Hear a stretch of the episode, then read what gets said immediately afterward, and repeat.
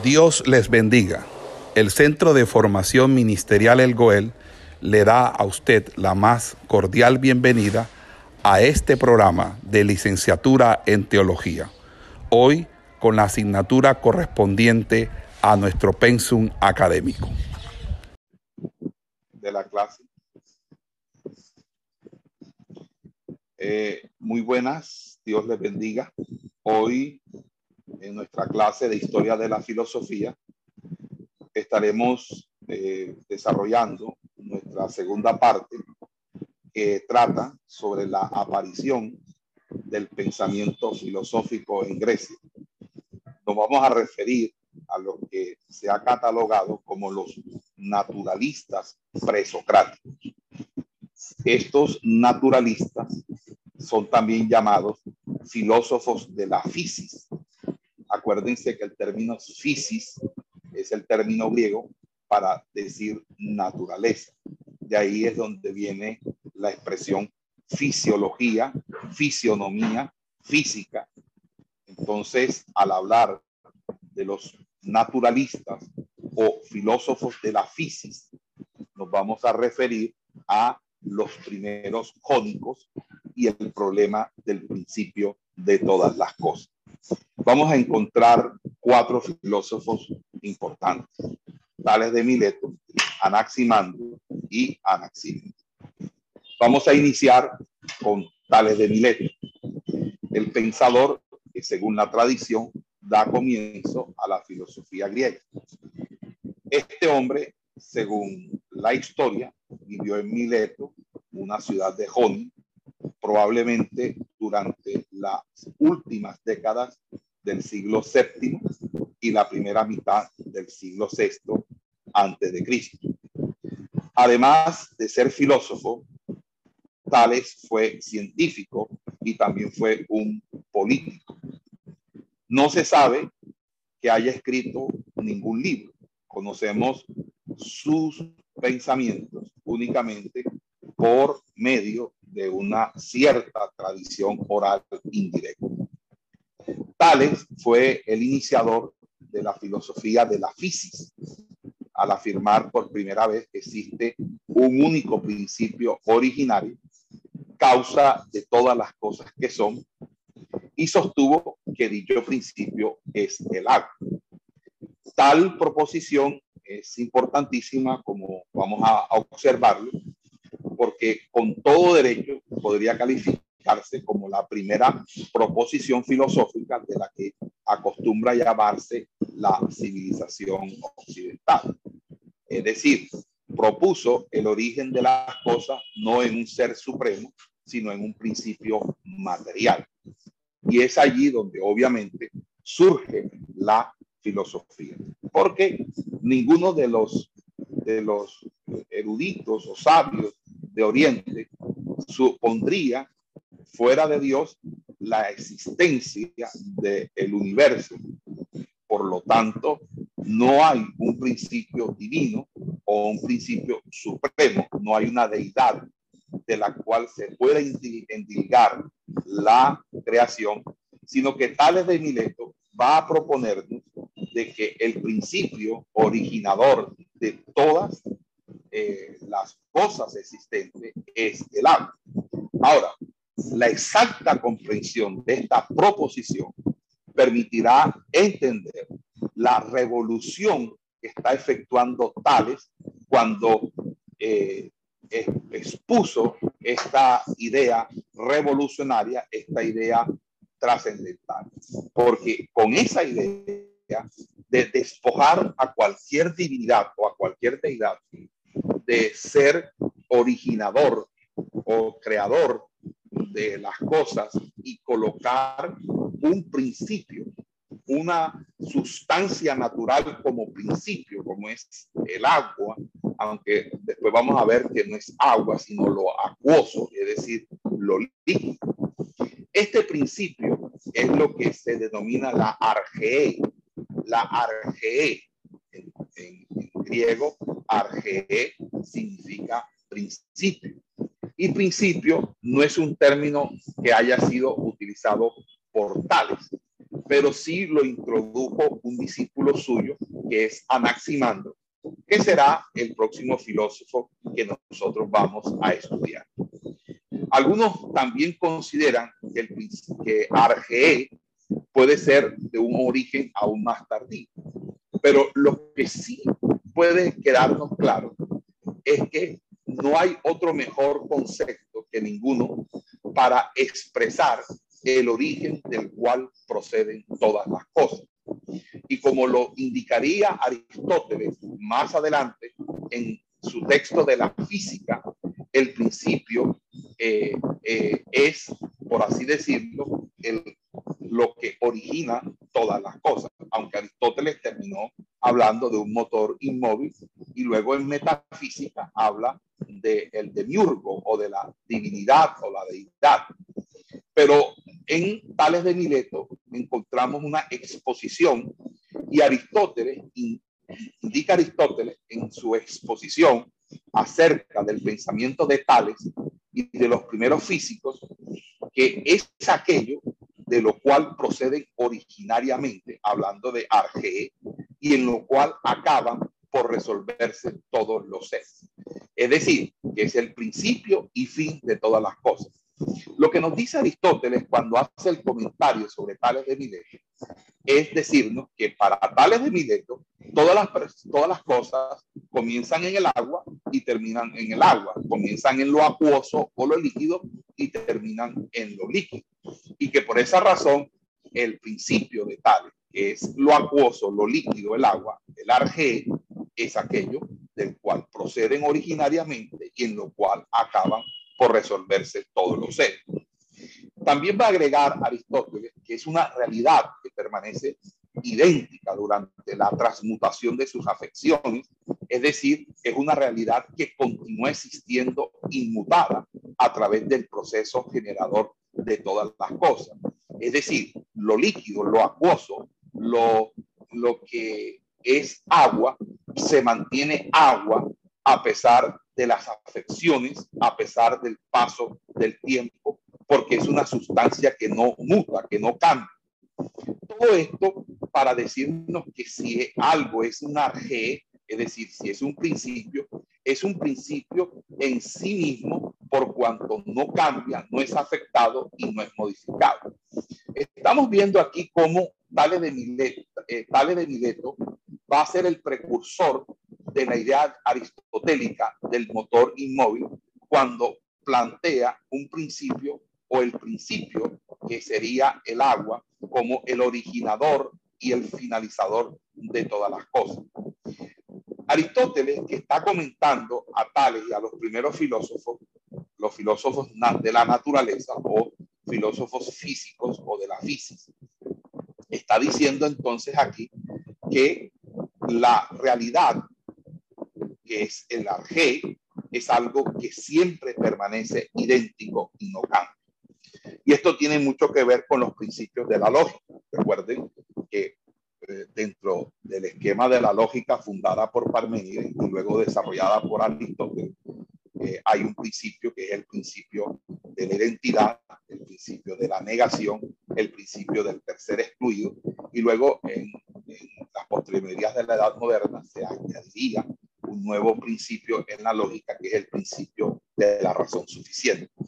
Todo esto nos lleva a nosotros a, a entender que cuando se habla del principio, principio es, primero, la fuente y el origen de todas las cosas. Segundo, la desembocadura o el término último de todas las cosas. Pero también es el respaldo o fundamentación permanente que rige todas las cosas. Y esto es interesante porque nos dice que hay una situación tripartita del RGE o del principio, de que, hay, que el principio es fuente y origen, que el principio es final, pero que el principio también es, por así decirlo, el respaldo que viene siendo un concepto que va a traernos Aristóteles, que es el concepto de la sustancia. Una, la sustancia eh, eh, que es eh, un tema que vamos nosotros a estudiar posteriormente y que es importante, entre otras cosas, porque es el tema central del debate de la controversia trinitaria en el siglo tercero y cuarto, en el concilio de Nicea y en los concilios posteriores que abordaron el tema contra el arrianismo y contra las doctrinas unitarias.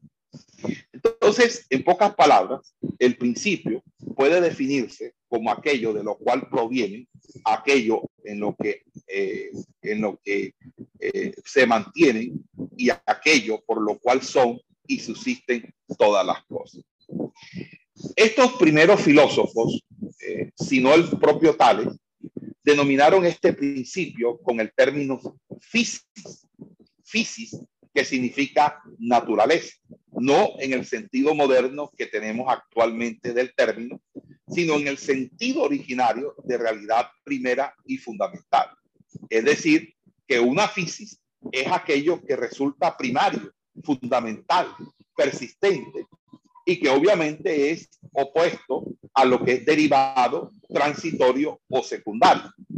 Por tanto, cuando eh, hablamos de fisis, fisis es entonces aquello que es con natural, pero que a su vez es sustancia, es aquello que es principio, final y también fundamentación.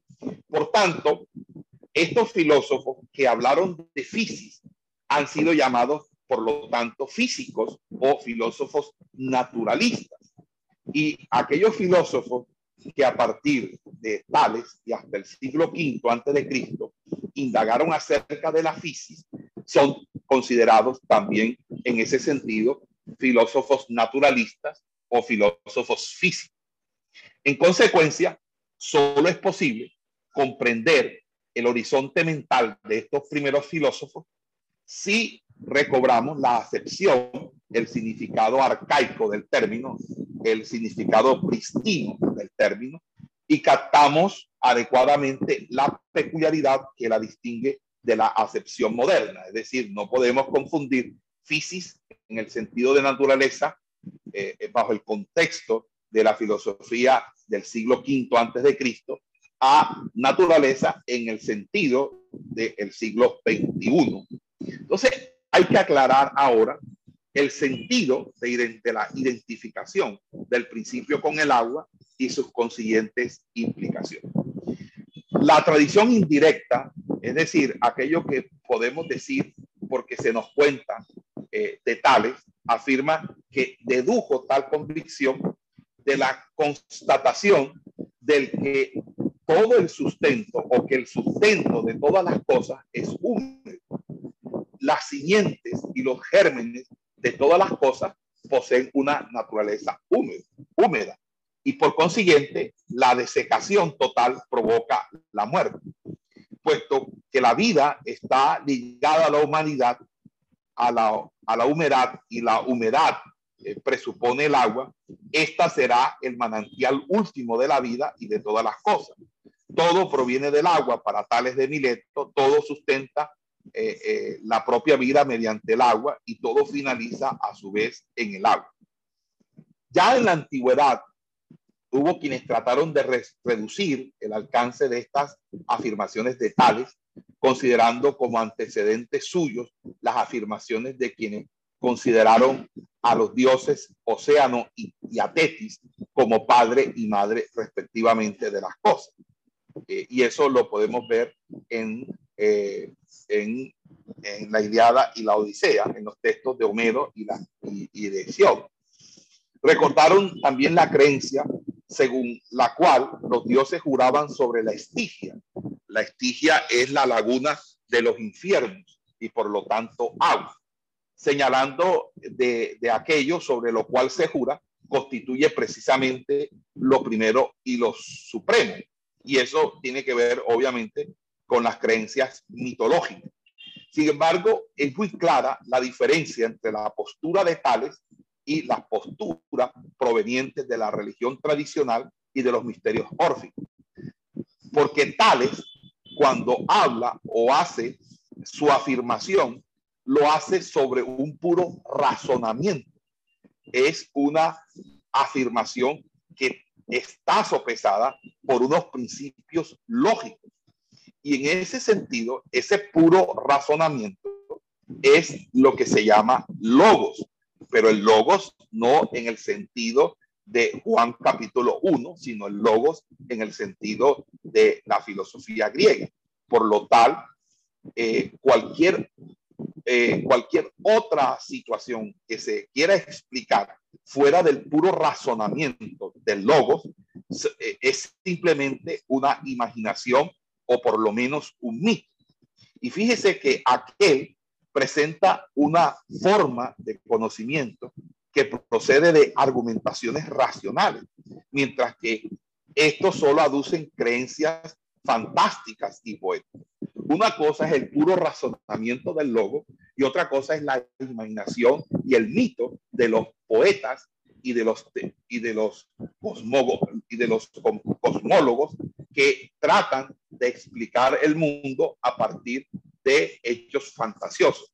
Pero es Tales de Mileto el primero entonces en apartarse de lo fantasioso y de lo poético para hacer alusión desde el punto de vista del raciocinio de un principio, una arge, de una fisis a la que él denomina la humedad y que por ende es agua y por lo cual el agua es el principio originador de todo lo existente del mundo. El nivel de racionalidad al que se había elevado a tales o que se había elevado a tales, tanto en general como en particular, lo demuestra otro hecho trascendental y es que él empezó a investigar los fenómenos celestiales y se dice que él estuvo a punto de eh, o, consiguió eh, predecir un eclipse probablemente pueda ser, puede ser, según algunos estudiosos, el eclipse que se dio en el año 585 antes de Cristo, un eclipse completo de sol. Y obviamente hay un teorema célebre de la geometría que es el teorema de Tales. Entonces, el teorema de Tales es un, es un, es un teorema que, no sé si ustedes eh, lo, lo, recuerdan, cuál es el teorema eh, de Tales. Eh, ese teorema de Tales dice que si no, si no bueno, hay dos teoremas de Tales realmente. Uno es, explica esencialmente una forma de construir un triángulo semejante a partir de uno previamente existente. Entonces, porque los triángulos semejantes son los que tienen ángulos congruentes y de allí se dan los lados homólogos que son proporcionales y viceversa. Y el segundo es el que desentraña una propiedad esencial de los circuncentros, de todos los triángulos rectángulos. Entonces, es allí con que uno puede encontrar la hipotenusa. Esto es lo que evidencia que Tales era un hombre de ciencia dedicado a la geometría, por ejemplo, dedicado a la astronomía, por ejemplo, pero también al pensamiento filosófico, a la especulación filosófica, como lo demuestra el hecho de su, de su teorema o de su eh, enseñanza sobre la, la, el de. Ahora, no se debe creer que el agua de Tales consiste en ese elemento físico-químico que bebemos el agua de tales hay que considerarlo de una manera totalizante. No es entonces agua del que sale de la pluma. Es simplemente una fisis líquida original. Es decir, es lo líquido, es lo acuoso de, de, lo que, de lo que todo se deriva y de la que el agua que bebemos no es más que una de sus múltiples manifestaciones. Entonces, Tales es un naturalista en el sentido antiguo del término y no un materialista en el sentido moderno y contemporáneo. Es decir, él plantea algo natural en el sentido de que, lo que plantea él no es eh, desde el punto de vista materialista contemporáneo, porque el materialista contemporáneo va a considerar a través de, ciertas suposiciones o presuposiciones científicas de que el elemento material ha producido eh, las diferentes formas de la materia a través de un proceso evolutivo. Pero, pero Tales de Mileto no piensa de esa manera. Tales de Mileto tiene un pensamiento mucho más, más arcaico, mucho más primitivo. Y es lo que se da cuenta, se da cuenta es por mera observación. Y al observar que las plantas necesitan agua, que usted necesita, que uno necesita agua y que todo aquello que no tiene agua se seca. Y estando él en una, en una comunidad que todavía tiene una práctica agrícola, que tiene una práctica ganadera, sabiendo la importancia del agua, él va a considerar en esa importancia del agua un, un elemento un elemento físico o un elemento natural. Y ese elemento natural para él no puede ser el agua como tal, porque el agua que se bebe, tanto en animales como el que se riega en la planta, como el que tomamos nosotros, debería ser entonces una, una mera manifestación de algo que para él va a ser el, lo verdadero y es lo líquido, que es lo acuoso. Entonces, en la práctica, su agua llegaba a coincidir con lo divino. Por lo tanto, realmente él lo que va a terminar, terminar diciendo es que lo acuoso es lo verdaderamente divino, es, decir, es Dios. y decía eh, eh, eh, en ese sentido, porque no es generado, es decir, porque es principio. Entonces, si el agua o lo acuoso o lo líquido es lo no originado, porque es principio y por lo tanto no se generó, nadie lo generó, sino que es, es a partir de ese principio que todo se genera. Entonces estamos ante una forma manifiesta de divinidad muy distinta a la que plantea la mitología griega y las religiones griegas de su momento. Pero también es porque en medio de esa circunstancia de lo que él está planteando, se está introduciendo una nueva concepción de Dios. Se trata de una concepción en la que predomina la razón y que se haya destinada como tal a eliminar muy pronto todos los dioses del politeísmo propio de la fantasía poética de la mitología griega. Y cuando Tales afirmaba además que todo está lleno de dioses, porque esa es otra de las afirmaciones que él va a decir. Quería decir que todo está penetrado por el principio original. Es decir, quiere decir que todo está, eh, eh, por así decirlo, eh, inmerso o penetrado, sí, la, la, expresión es penetrado por el principio originario. Y ese principio originario es vida y todo está vivo porque todo tiene un alma. Por lo tanto, él plantea lo que se llama el pansismo. ¿Qué es el pan? Cuando hablo de pan, viene de pan, es todo, significa todo, todo. Y psiquismo significa todo tiene un alma. Y el panpsiquismo es precisamente la doctrina filosófica que fundamenta muchas de las enseñanzas de la tradición evangélica. La tradición evangélica cree que las paredes tienen alma, que los objetos materiales tienen alma y por eso oran paredes, oran objetos, porque eso es el fundamento del animismo. El animismo no es más que una manera de panpsiquismo, que es que todo está vivo y todo tiene un alma.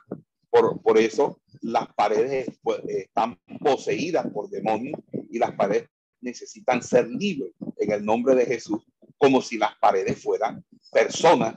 No, los demonios están dentro de las personas y uno tiene que es ministrar liberación es a las personas.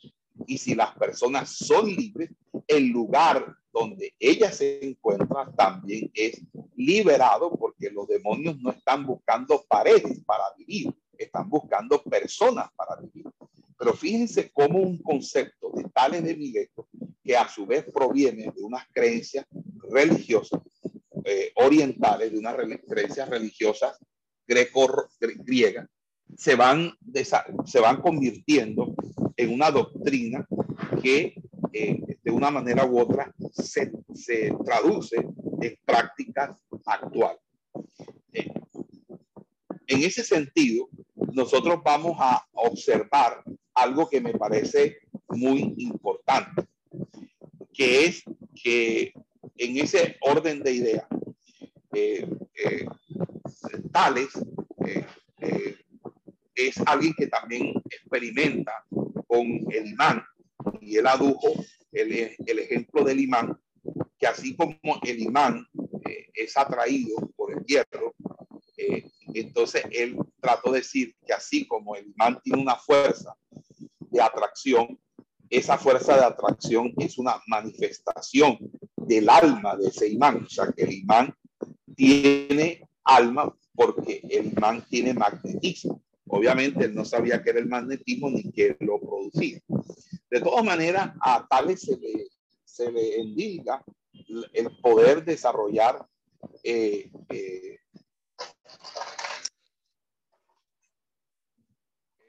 a, Tales se le endilga el poder desarrollar un concepto eh, diferente o un, difer o un concepto completamente distinto al que habían sido desarrollados por los eh, pensadores o los poetas y de anteriores.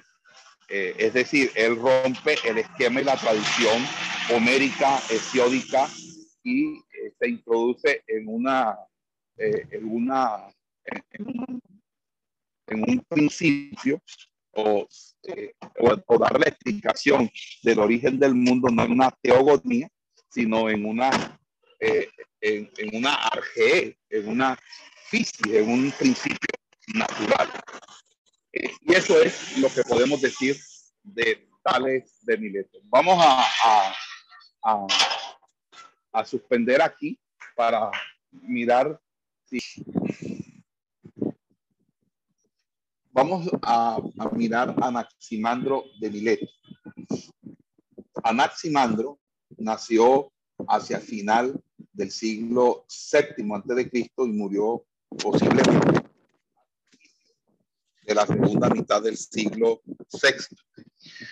Eh, según dicen, fue probablemente discípulo de Tales y compuso un tratado sobre la naturaleza del cual nos ha llegado un fragmento. Constituye así el primer tratado filosófico de Occidente y el primer escrito en prosa de los griegos. Es decir, el primer escrito que no es poético. Se había vuelto necesaria una nueva forma de composición literaria, ya que el logos debía quedar libre de las cadenas de la métrica y del verso para responder con plenitud a sus propias exigencias. Anaximandro intervino más activamente, aunque tales en la vida política.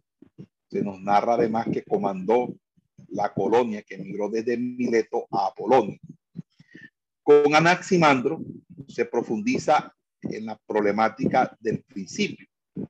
Considera que el agua ya es algo derivado y que el principio arge consiste en un cambio en lo infinito, es decir, en una naturaleza física infinita e indefinida, de la cual provienen adecuadamente todas las cosas que son. Y el término que va a utilizar Anaximandro es apeirón, que significa aquello que carece de límites, tanto externos o, lo que es espacialmente por lo tanto cuantitativamente infinito, como interno, lo que es cualitativamente indeterminado. Ese apeirón infinito, precisamente porque no está limitado cuantitativa y cualitativamente, el principio apeirón puede dar origen a todas las cosas, eh, delimitándose en diversas formas. Y este principio, según Anaximandro, abraza y circunda, gobierna y rige todo, porque en tanto que delimitación y determinación suya, todas las cosas se generan de él, consisten y son en él. Fíjense que esto infinito aparece como lo, lo divino, porque es inmortal e indestructible. Entonces, Anaximandro no solo atribuye aquí a, sus, a su principio las prerrogativas que Homero Hesiodo y la tradición antigua atribuían a los dioses, que era la inmortalidad. Eh, eh, y obviamente el rigor y, el, gobernarlo, el gobernarlo todo, sino que va más allá, especificando que la inmortalidad del principio debe ser tal que no admita un fin, pero tampoco un inicio. Es decir, es decir, que también cuestiona las antiguas deidades, porque si ustedes revisan la mitología griega, las antiguas deidades griegas no morían, pero sí nacían. Todos los dioses tuvieron un nacimiento. Todos los dioses tuvieron un nacimiento. Pero Anaximandro dice en cambio que lo divino no nace, igual no muere. De este modo, como se ha señalado a propósito de tales, queda socavada la base en la que se apoyan las teogonías, es decir, las genealogías de los dioses, porque teogonía significa genealogía de los dioses. Por lo tanto, aquí sigue derrumbándose la, la, mitología griega para dar paso a la filosofía.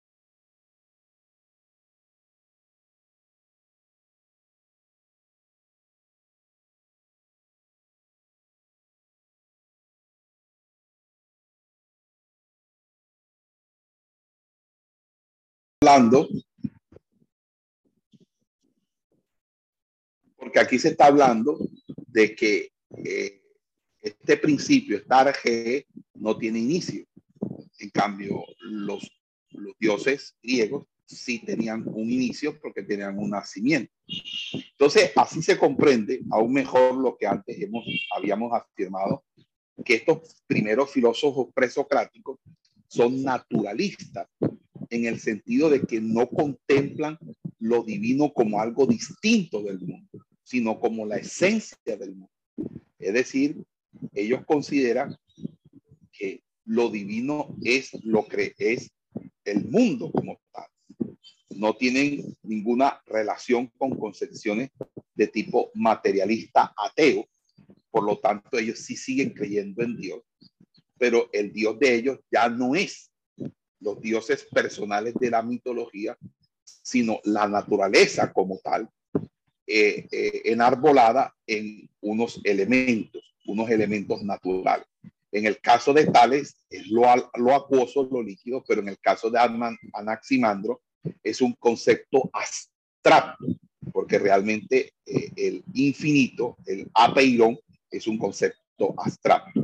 Ahora, en Anaximandro Dios se convierte en el principio, mientras que los dioses se convierten en los mundos, los universos que como son muy numerosos, esto es, en cambio, nacen y perecen en forma cíclica.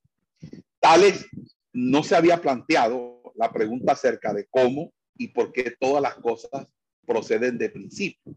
Anaximandro sí se la plantea y el fragmento de su tratado que ha llegado hasta nosotros contiene la respuesta de ese problema. Y es cuando él dice que allí donde las cosas encuentran su nacimiento, también se lleva a cabo su disolución, de acuerdo con la necesidad. Entonces, recíprocamente se sufre la pena y se paga la culpa de la injusticia según el orden del tiempo. Y esto es metempsicosis, este es karma, porque fíjense que dice, se sufre la pena y se paga la culpa de la justicia, de la injusticia según el orden del tiempo. Ahora, Anaximandro probablemente pensaba que el mundo está constituido por una serie de contrarios y que eh, estos tienden a atropellarse el uno al otro, es decir, calor y frío, sequedad y humedad, etc. Entonces, la injusticia consistiría precisamente en este atropello. El tiempo es visto como un juez en cuanto asigna un límite a cada uno de los contrarios, acabando con el predominio de uno sobre otro y viceversa. Como es obvio, no solo es injusticia la alternancia de los contrarios, sino también el ejercicio mismo de los contrarios, puesto que para cada uno de ellos nacer implica de inmediato contraponerse al otro contrario. Entonces, aquí está también una serie eh, de que es, de, que es también propio de la lógica, que es el principio de contradicción o de contrariedad. Entonces, eh, Anaximandro va a decir que dado que el mundo nace de esa escisión de los contrarios, es decir, eh, eh, en, en, en, en, esto reside la, la, la primera injusticia que, que, habrá que expiar mediante la muerte, que es el fin del mundo mismo, que más tarde volverán a ser de acuerdo con determinados ciclos temporales indefinidamente. Entonces, en ese orden de ideas, vemos aquí lo, lo, eh, lo, el principio de los contrarios, pero también lo cíclico de la vida y la muerte. Y todo esto, obviamente, tiene unas profundas raíces eh, en eh, la metempsicosis, en la transmigración del alma, en la ley del karma, en la reencarnación, etcétera, etcétera. Eh, siguiendo un poquito con el desarrollo de Anaximandro, eh, Anaximandro, eh, eh él en, en cierta manera, cuando habla de esa injusticia, que es la que produce realmente las cosas, porque es un atropello de lo uno y lo otro. Eh, eh, eh, en ese sentido, también podemos hablar en Anaximandro de una doble injusticia y por consiguiente una doble necesidad de expiación. ¿En qué sentido? Por una parte, el mundo ha nacido a través de la escisión, de la cortadura, del corte en opuesto de la unidad del principio. Es decir, lo, uno y lo otro se han opuesto entre sí y en esa escisión, en esa, en, en esa, eh, en esa partición de, eso, de ese principio en dos partes, es donde se da precisamente esa, eh, eso que él llama la injusticia. Pero también dice que si por una parte el mundo ha nacido a través de, esa escisión en opuesto, por otra, el intento de usurpar lleno de odio hacia el otro, la condición de un único superviviente, de un dominador. Es decir, que hay en cierta manera al mismo tiempo una usurpación del lugar y de los derechos de lo divino, inmortal e indestructible. Entonces, parece innegable que en esta concepción se han filtrado nociones religiosas del talante ófico que ya hemos, eh, hemos hablado, que es obviamente la doctrina de la metempsicosis, de la reencarnación y todas esas cosas, porque resulta eh, central para el orfismo la idea de una culpa originaria y de la expiación de esa culpa original. El orfismo plantea el pecado original y plantea la expiación de esta culpa.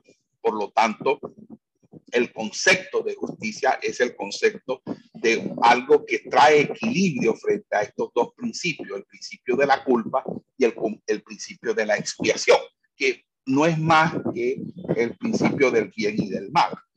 Con relación a este punto, eh, el concepto de Anaximandro toma en préstamo su idea central de las representaciones religiosas. Por eso, eh, su discípulo Anaxímenes, como vamos a ver más adelante, ofrece una respuesta puramente racional a este problema. Pero básicamente Anaximandro lo que nos va a decir es que ese apeirón descansa en aquello que es precisamente lo que forma el apeirón. Y lo que forma el apeirón es el principio de culpa y de justicia. Y que, perdón, de culpa y expiación. Y es la justicia la que equilibra la culpa y la expiación. Por lo tanto, en ese sentido, todas las cosas se dan en ese apeirón dándose por el equilibrio de culpa y expiación, lo cual quiere decir que Anaximandro marca la pauta para la introducción de, de, el dualismo religioso como un dualismo filosófico. Hay una transición del dualismo religioso al dualismo filosófico. Y es importante porque el dualismo va a ser algo totalmente nefasto para la teología cristiana, porque la teología cristiana absorbe el dualismo, como, como lo vamos a estar observando, y ese, esa filtración del dualismo es, es, es catastrófico. Ahora, Siguiendo un poquito con, con Anaximandro, al igual que el principio es infinito para Anaximandro, también son infinitos los mundos, como ya eh, había señalado. Entonces, en el sentido de que este mundo nuestro es uno más en la serie de mundos que lo han precedido y que lo seguirán. Entonces, fíjense que ahí él, él habla de que este mundo no es el único mundo que ha existido. Antes de este mundo hubo otros mundos anteriores. Y en esos mundos anteriores eh, se ha dado lo mismo, es decir, que el mundo nace, vive y muere. Básicamente es el argumento de la película Matrix. Cuando Neo está frente al arquitecto, eh, eh, el, arquitecto le dice a Neo que él no es el, el único salvador, que antes de él han habido otros salvadores y que el mundo se ha vuelto a reconstruir en la Matrix y que esa no es la única Matrix, que era la última versión y cada versión de la Matrix él había seguido mejorando y que obviamente había, además de él, que era el arquitecto, que era un programa ordenador, un programa completamente racional, perfeccionista, había un programa intuitivo que también era la, era la matriz. Y entonces a él le llaman padre y el oráculo es la madre. Estoy trayendo esta película no porque vayan a pensar que yo paso la vida entera viendo películas. Lo estoy trayendo porque en filosofía del arte y en filosofía, eh, a mí me tocó hacer una, un, trabajo sobre, sobre esta película de Matrix y me tocó verla como trabajo de investigación cuando estaba estudiando filosofía y escribí un ensayo que se publicó eh, sobre Matrix. Eh, entonces, eh, la teoría de Anaximandro es lo que se, da, se ve en esa conversación de, de, Neo con, con, el arquitecto. Los que no han visto esa serie, me imagino que no saben de qué estoy hablando. Los que no han visto esa película, pero los que sí la vieron, pues sabrán lo que estoy diciendo. Entonces, significa que los mundos mueren, nacen, viven y mueren. Entonces, es trasladar los, el ciclo de vida de los animales los vegetales al mundo como tal. Entonces, eh, en ese sentido, eh, de que nuestro mundo coexiste al mismo tiempo con una serie infinita de otros mundos. Entonces, ahí comienzan los mundos paralelos. Esa es otra creencia de la ciencia ficcional de los mundos paralelos y eso es obra del señor Anaximandro. Entonces, fíjense cómo las ideas no son tan nuevas, aunque usted cree que se están inventando que el agua moja y la toalla seca. Ahora, también eh, eh, eh, Anaximandro hace una génesis del cosmos y, y, los dos primeros contrarios fundamentales para él en la génesis del cosmos es el calor y el frío. Y el calor y el frío, según él, se generaron mediante un movimiento que es eterno. Entonces, el frío es el elemento de origen líquido que había sido en parte transformado en aire por el fuego calor que formaba la esfera circundante. Entonces, la esfera de fuego se había dividido en tres partes, dando origen al Sol, la Luna y los astros. Entonces, el elemento líquido se congregó en las cavidades de la Tierra y, y eso incluyó los mares. Entonces, fíjense que Anaximandro hace una explicación de los cuerpos celestes, el Sol, la Luna, las estrellas y, la Tierra, ya no con base en la mitología griega, sino con base en un elemento natural. Hay un desplazamiento de los seres inmortales personales, que son los dioses, para, para explicarlo a partir de elementos que no tienen nacimiento ni final y que son prácticamente eternos, mientras que los dioses no son eternos dioses sí tienen un nacimiento, por lo tanto sí tienen un origen y no siempre han existido, sino que pasaron a existir en un momento. Entonces, la Tierra para Anaximandro es de forma cilíndrica y permanece suspendida sin que nada la sostenga, pero pero se mantiene en su lugar debido a la igual distancia entre todas sus partes, es decir, por el equilibrio de la fuerza, algo como una simetría. Entonces, del elemento líquido y por la acción del sol, nacieron los primeros animales de estructura elemental, de los que fueron poco a poco desarrollándose los animales más completos. Entonces, fíjense, ahí también hay como que eh, los principios que van a servir para la evolución. Ahora, cuando uno lee superficialmente, uno se puede juzgar uno se puede equivocar si juzga estas opiniones como algo excesivamente pueril. Ya, se trata de una visión notablemente anticipadora. Por ejemplo, eh, eh, tener la osadía de representar la tierra sin necesidad de un sostén material. Eh, para tales la tierra flotaba, es decir, se apoyaba sobre el agua. en cambio, este dice que es regida por un equilibrio de fuerza. Y, y exactamente sí es cierto, porque realmente son las fuerzas gravitatorias del Sol, la, misma luna y los movimientos que mantienen la Tierra flotando debido a que hay una gravedad cero. Pero esa gravedad cero se compensa con la fuerza gravitatoria del Sol eh, para el movimiento de traslación sobre alrededor del Sol y, sobre, y de la misma Tierra que da el movimiento de, de rotación y traslación. Traslación sobre el Sol y rotación sobre su propio eje. Entonces, es algo anticipatorio, aunque no es exacto o todavía le falta mucho, pero podemos decir que estaba ya aquí. Además, imagínense que la modernidad de la idea de, que, la vida se haya originado mediante animales acuáticos es también eh, vívido en lo que está diciendo eh, Anaximandro, porque hoy en día los evolucionistas dicen que, todos los animales terrestres, incluyendo el hombre, nacieron o provinieron de animales acuáticos. Entonces los animales acuáticos se volvieron terrestres. Eso es la teoría de la evolución. Entonces, de una manera, estos filósofos fueron, o este filósofo en particular, anticipó lo que hoy en día muchas de las cosas se creen o se dicen. Vamos a a cortar aquí. Eh, Anaxímenes de Mileto. También en Mileto vivió Anaxímenes, discípulo de Anaximandro. Fíjense que Tales tuvo como discípulo a Anaximandro y Anaximandro tuvo como discípulo a Anaxímenes. Anaxímenes en el siglo VI antes de Cristo, de cuyo escrito sobre la naturaleza eh, hemos hablado, y que nos ha llegado eh, tres fragmentos, además de testimonios internos. Pero hablando de Anaxímenes, Anaxímenes piensa que en efecto el principio debe ser infinito, pero que hay que pensarlo como aire infinito, sustancia aérea ilimitada. Y entonces él va a escribir diciendo que al igual que nuestra alma, que es aire, nos sostiene y nos gobierna, así el soplo y el aire abrazan todo el cosmos.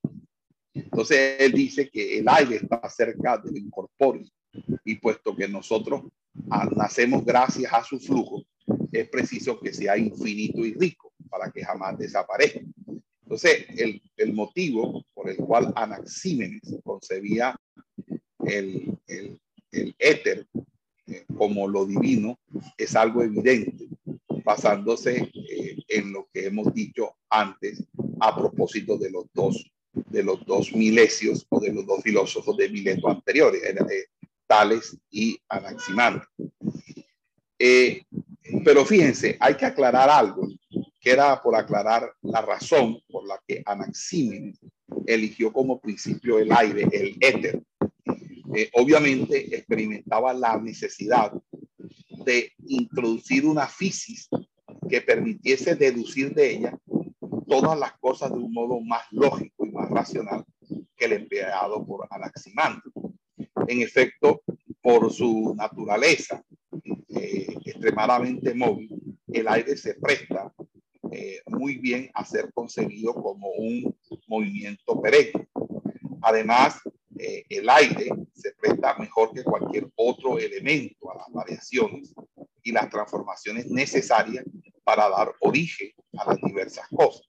Entonces, al condensarse, el aire se enfría, se convierte en agua y luego en tierra. Y al lentificarse, se calienta y se convierte en fuego. Entonces, un, un, un terminante testimonio antiguo nos relata que Anaxímenes dice que el frío es la materia que se contrae y se condensa, mientras que el, el calor es la materia que se dilata y se lentifica. Entonces, por eso, no sin razón, según Anaxímenes, se dice que el hombre deja salir de su boca el calor y el frío. La respiración se enfría si los labios apretados la comprimen, pero en cambio si sale de la boca abierta se calienta por la dilatación. Esto es una explicación, pues obviamente, por observación empírica. Por consiguiente, la variación cuantitativa de tensión de la realidad originaria de origen, da origen a todas las cosas. O sea, Anaxímenes representa la manifestación más rigurosa y más lógica del pensamiento de la escuela de Mileto, porque con el proceso de condensación y enrarecimiento se introduce la causa dinámica de la que Tales aún no había hablado y que Anaximandro había determinado apelando exclusivamente a concepciones órficas. Anaxímenes lo que nos va a permitir a nosotros es suministrar así una causa en perfecta armonía con el principio y en consecuencia en pleno acuerdo con el significado de la expresión o el concepto físico. Entonces se entiende, eh, por lo tanto, que los pensadores siguientes se van a referir a Anaxímenes como, como la expresión paradigmática y el modelo de pensamiento jónico. Es decir, Anaxímenes con esto se convierte en el más lógico y más racional de los pensadores de la escuela de Mileto, donde se encuentra Tales de Mileto, Anaximandro de Mileto y obviamente el Anaxímenes de, de Mileto. Ahora, sobre Anaxímenes, sobre Anaxímenes, nosotros eh, eh, podemos eh, decir muy pocas cosas, porque realmente de Anaxímenes no tenemos gran, grande, gran señalamiento. Solamente podemos decir que él trabajó en, tres temas básicos, en física, en cosmología y en meteorología. Eh, Anaxímenes nació en Mileto aproximadamente en el año 590 a.C. Eh, Teofrasto nos describe a Anaxímenes como discípulo y compañero de Anaximandro. Plinio el Viejo, no el que estudia con nosotros, sino otro Plinio, en su libro de historia natural dice que que Anaxímenes fue el primero en analizar el cómputo geométrico de la sombra, para así poder medir las partes y divisiones y diseñó con ello un reloj solar o un reloj de sol con base en la sombra. Hay otro autor llamado Diógenes Laercio que afirma que según Apolodoro, Anaxímenes muere en la Olimpiada 63, más o menos en el año 528 al 525. Eh, eh, a él se le atribuye la composición de un libro llamado Perifaseos o Perifuseos, que significa peri, que es sobre, y fiseo o fuseos, que es naturaleza. Es un texto sobre la naturaleza. Obra que hoy en día se ha perdido, pero de la que se tiene constancia gracias al testimonio de Diógenes Laercio, quien dijo que de Anaxímenes, que escribió en dialecto jónico, en un estilo muy sencillo y conciso. Sus aportes son a, a, la, a la, meteorología, ya, eh, a la cosmología y a la física, básicamente. Eso. Entonces, eh, no tengo más, más nada que agregar de Anaximandro. Este es como que lo, lo, lo, lo, lo que podemos decir de Anaximandro.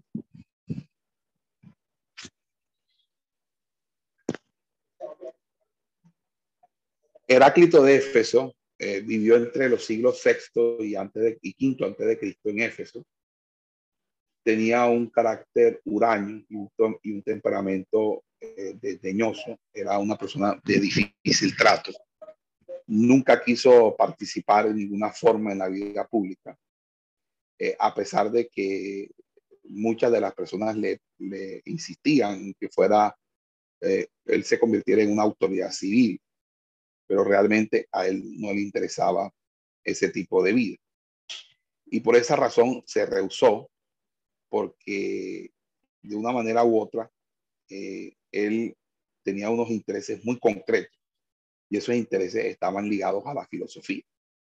Él escribió un libro titulado Sobre la naturaleza, es decir, ese como que era el, título de todos los libros, sobre el sobre del cual nos han llegado numerosos fragmentos, constituidos quizás por una serie de aforismos voluntariamente redactados de manera oscura con estilo que recuerda más bien la sentencia de los oráculos para que se acercasen allí solo aquellos que podían y que, eh, y que el vulgo permaneciese alejado, es decir, es algo que, que solamente lo podían tener, entender las personas con cierto nivel. Entonces, eso hizo esto con el propósito de evitar el menosprecio y las burlas de aquellos que al leer cosas aparentemente fácil creen entender lo que en realidad no entienden. Y por eso a él se le llama Heráclito el Oscuro.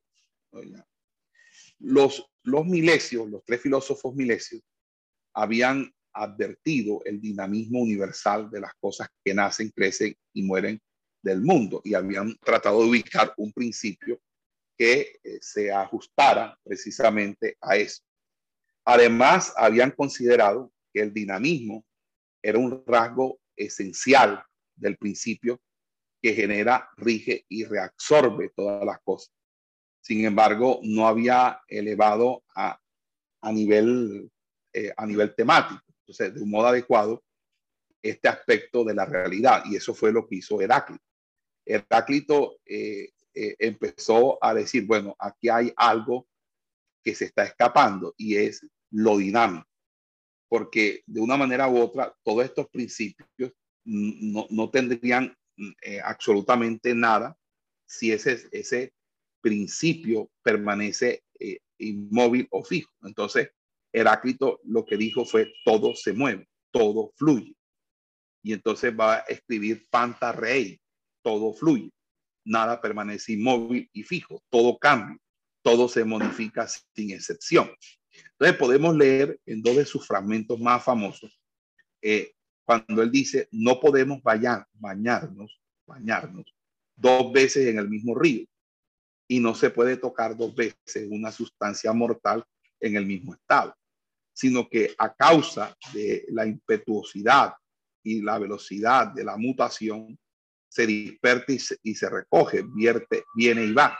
Eh, bajamos y no bajamos al mismo río. Nosotros mismos somos y no somos. Entonces, el sentido de estos fragmentos es claro. El río es aparentemente siempre el mismo, mientras que en realidad está constituido por aguas siempre nuevas y distintas que llegan y se escabullen. Llegan y van porque hay un fluir constante en el río. Entonces, usted nunca se baña con el mismo agua del río. Aunque usted llegue a un mismo sitio, esa agua no es la misma con la que usted se bañó otro día. Es un agua distinta porque el agua está corriendo, está fluyendo.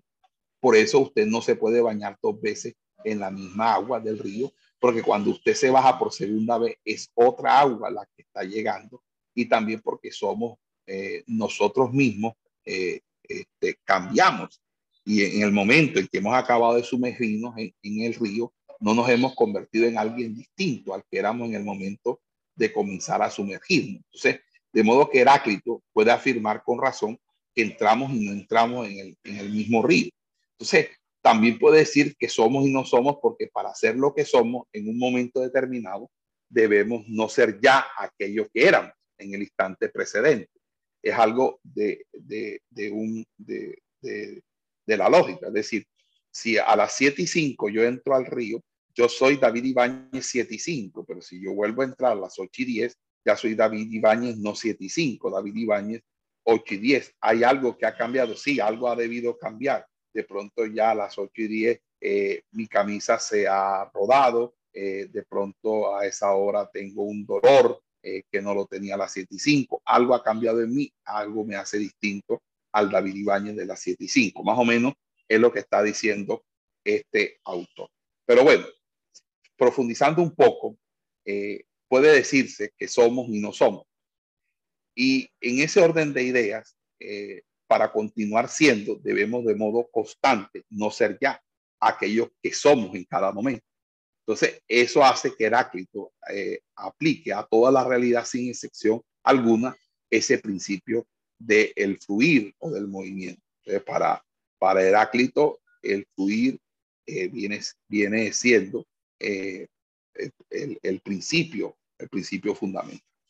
Ahora, indudablemente, este es el aspecto más conocido de la doctrina de Heráclito, que algunos de sus discípulos llevaron a límites extremos, con el caso de, de, de que reprochó a Heráclito el no haber sido lo bastante riguroso. De hecho, no solo no podemos bañarnos dos veces en el mismo río, eh, este, sino que no podemos bañarnos ni siquiera una vez debido a la velocidad de la corriente eh, y ya otra agua y nosotros mismos.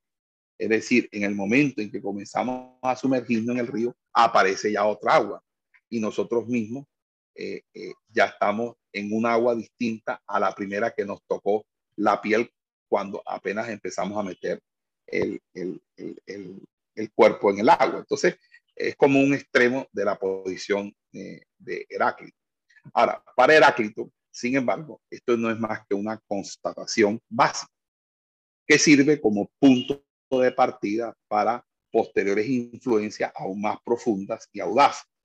El devenir al que todo se ve obligado se caracteriza por un continuo pasar eh, desde, eh, desde un contrario al otro, es decir, pasar de un contrario al, a otro, eh, es pasar del frío al calor, de lo seco a lo húmedo, por poner un ejemplo.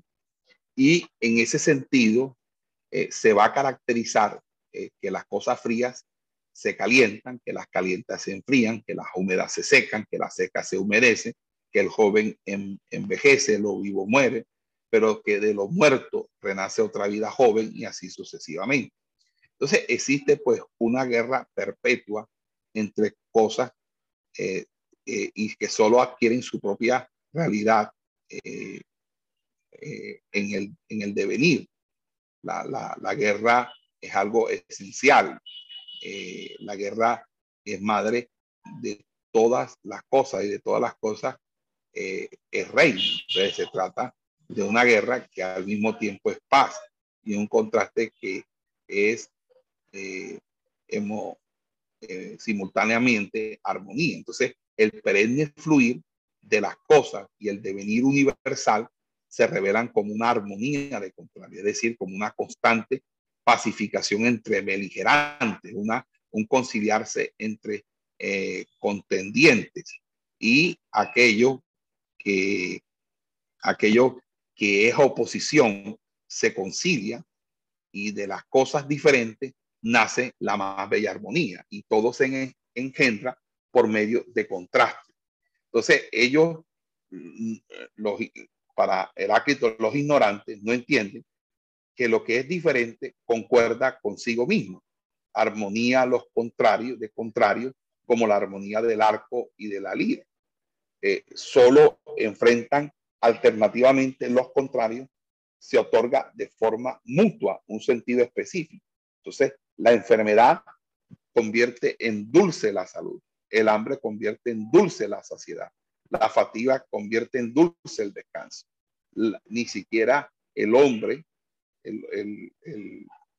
ni siquiera eh, el hombre se escapa a eso y ni siquiera se conocería el nombre de la justicia si no existiese la injusticia o la ofensa. Entonces, en, ese sentido y en la armonía, coinciden los, los, opuestos. El camino que sube y el camino que baja son un único y el mismo camino. En el círculo son comunes el fin y el principio. Entonces, la misma cosa son el viviente y el muerto, el despierto y el durmiente, según Heráclito, obviamente. El joven y el viejo, porque estas cosas, eh, al, estas cosas al mismo tiempo eh, eh, eh, al cambiarse son aquellas y a su vez aquellas al cambiarse son estas. Y así va como una especie de, cambio, intercambio, etcétera, etcétera. Así todo es uno y del uno procede todo. Y ahí es donde me llama la atención, porque Heráclito va a concederle importancia a aquello que todo es uno y que uno es todo. Entonces, esto para mí es sumamente enriquecedor, porque llevamos, a un punto muy interesante en Heráclito, que es la definición del uno, la definición del uno. esta armonía y unidad de los opuestos es el principio y por lo tanto Dios y lo divino. El Dios es día, noche, es invierno, verano, es guerra y paz, es saciedad y hambre. Dios es uno porque todo es uno. Dios es uno. Entonces Hegel apreció a, a Heráclito hasta el punto de incluir todas sus proposiciones en la lógica. Acuérdense que Hegel es un filósofo alemán investiguenlo por favor para la próxima clase para que sepan quién es Hegel, de quien Carlos Marx y muchos, otros autores eh, reciben la enseñanza eh, de, eh, Carlos Marx recibe la enseñanza de Hegel y Hegel es el más importante filósofo del siglo XX. ¿Ok? y él escribe un libro, se llama La Fenomenología, del Espíritu, Fenomenología del Espíritu, y otro sobre eh, la, eh, sobre la naturaleza y sobre, eh, bueno, otros textos que ahora, ahora mismo no me, el 18 Brumario de Napoleón Bonaparte, creo que también lo escribió él, etc. Hegel apreció a Heráclito, le gustó, y él colocó eh, dentro de, de, su, de la construcción de la lógica, ah, la lógica de Hegel también. Y eh, él, esa armonía de los opuestos de, de Heráclito, se hallaba muy lejos de la dialéctica hegeliana. Y, y, y, obviamente una dialéctica hegeliana que no, que no va a estar fundamentada en la filosofía de la física, o sea, en, consecuencia, la, eh, en consecuencia, la identidad y la diversidad es la de la sustancia primordial en, todos, en todas sus manifestaciones. Por lo tanto, eh, tanto los fragmentos que se conservan en, su obra como la tradición indirecta indican que, que claramente Heráclito ha elegido al fuego como principio fundamental y ha considerado que todas las cosas son transformadas, son transformaciones del fuego. Entonces él va a decir, del fuego proceden todas las cosas y el fuego de todas, al igual que del, del oro, las mercancías y de las mercancías del oro.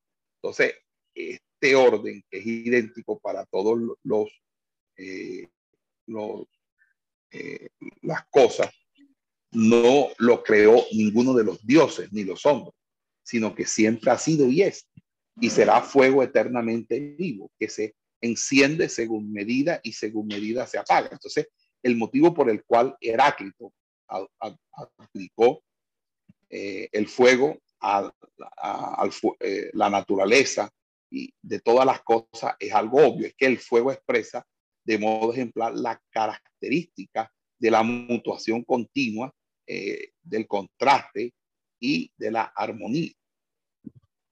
Entonces, eh, el fuego se halla en constante movimiento, es vida que vive de la muerte, del combustible, es una continua transformación de este en ceniza, en humo, en vapores, es perenne eh, y, por ende, y por ende es necesidad y saciedad.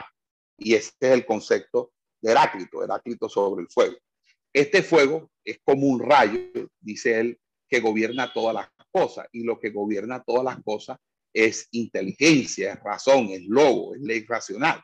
Entonces, el principio de, el principio de Heráclito se vincula a la idea de inteligencia, que en los milesios solo quedaba implícita, pero no explícita. Entonces, ya eh, este, eh, eh, ya hay un fragmento particularmente significativo que confirma la postura de, Heráclito cuando dice el, uni, el uno, el único sabio, no quiere y quiere ser llamado Zeus. No quiere ser llamado Zeus si por Zeus se entiende al Dios con forma humana característico de los griegos. Quiere ser llamado Zeus si por este nombre se entiende al, Dios y ser supremo. Entonces, fíjense la postura de Heráclito frente a él. Ahora, En Heráclito emerge ya una serie de elementos concernientes a la verdad y al conocimiento. Y es preciso estar en guardia con respecto a los sentidos, porque estos se, detienen en la simple apariencia de las cosas. Y también es necesario, eh, es necesario eh, guardarse de las opiniones de los hombres que están basados sobre las eh, apariencias. Entonces, la verdad consta o consiste en captar más allá de los sentidos. es aquella inteligencia que gobierna todas las cosas. Entonces, Heráclito se sintió una especie de profeta de dicha inteligencia y eh, eh, explica, o eso explica, que, que sus sentencias, sus aforismos, se asemejen a los oráculos y a las palabras de, de, de que eran de carácter profético. Eh, y, hay que señalar también una última idea, y es que a pesar del planteamiento general de su pensamiento, que lo llevaba a interpretar el alma como un fuego y por lo tanto a interpretar el alma sabia como la más cerca y identificar la necedad con humedad, Heráclito escribió una sentencia acerca del alma que se, que se cuenta entre las más bellas que han llegado hasta nosotros, según la filosofía, obviamente. Dice así, jamás podrás hallar las fronteras del alma por más que recorra sus sendas, tan profundo es su loco. Entonces, aunque se sitúe en el ámbito eh, de un hombre eh, eh, que que, tiene unas características como físico. Heráclito, mediante la idea de dimensión infinita del alma, abre aquí un resquicio en dirección a algo que se encuentra más allá, algo no físico. Se trata solo de un resquicio, sin embargo, que eh, realmente eh, eh, no es algo claramente físico, sino que es algo, eh, obviamente, que va más allá de lo físico, es algo metafísico. Entonces, Heráclito parece haber adoptado algunas ideas también de los órficos. Por eso a mí me interesa mucho que ustedes me lean sobre, sobre la religión órfica y estén planteando eso para la próxima clase. Entonces, Heráclito parece adoptar eh, ideas órficas y este, afirmando que los hombres o que lo que sigue inmortales, mortales, mortales, inmortales, viviendo la muerte de aquellos mundos o, eh, o la vida o muriendo la vida de aquellos, viviendo la muerte de aquellos, muriendo la vida de aquellos. En esto parece expresar eh, con lenguaje heraclitiano la idea órfica de que la vida del cuerpo es una mortificación del alma y que la muerte del cuerpo es vida para el alma, porque el alma está atrapada en el cuerpo, porque el cuerpo es la cárcel del alma. Al igual que los órficos, Heráclito creía en castigos y premios después de la muerte. Entonces, después de la muerte, aguardan a los hombres cosas que, no esperan y que ni siquiera se imaginan. Entonces, sin embargo, eh, eh, no podemos determinar en qué forma Heráclito ponía en, relación estas creencias heraclitianas, eh, perdón, órficas con su filosofía de la fisis, basada en el fuego y en la dinámica de los contrarios, de, lo que todo fluye, de lo que todo corre, de lo que todo es dinámico. Amén. Esperamos que este estudio haya sido de bendición para su vida y ministerio. A Dios sea la gloria. Este es el Ministerio El Goel, vidas transformadas para cumplir el propósito de Dios.